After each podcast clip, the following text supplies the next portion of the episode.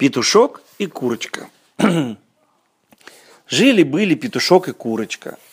Петушок все торопился, все торопился, а курочка, знай себе, приговаривает, «Петя, не торопись, Петя, не торопись». Клевал как-то петушок бобовые зернышки, да в торопях и подавился. Подавился, не дышит, не слышит, словно мертвый лежит. Перепугалась курочка, бросилась к хозяйке и кричит.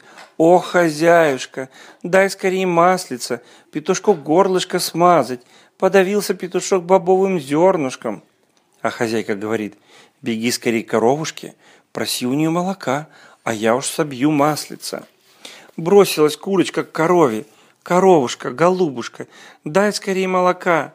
Из молока хозяюшка собьет маслица, маслицем смажу петушку горлышко. Подавился петушок бобовым зернышком.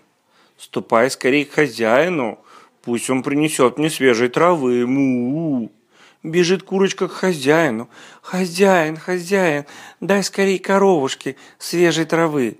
Коровушка даст молочка, из молочка хозяюшка собьет маслица, маслицем я смажу петушку горлышко, подавился петушок бобовым зернышком. Беги скорее к кузнецу за косой.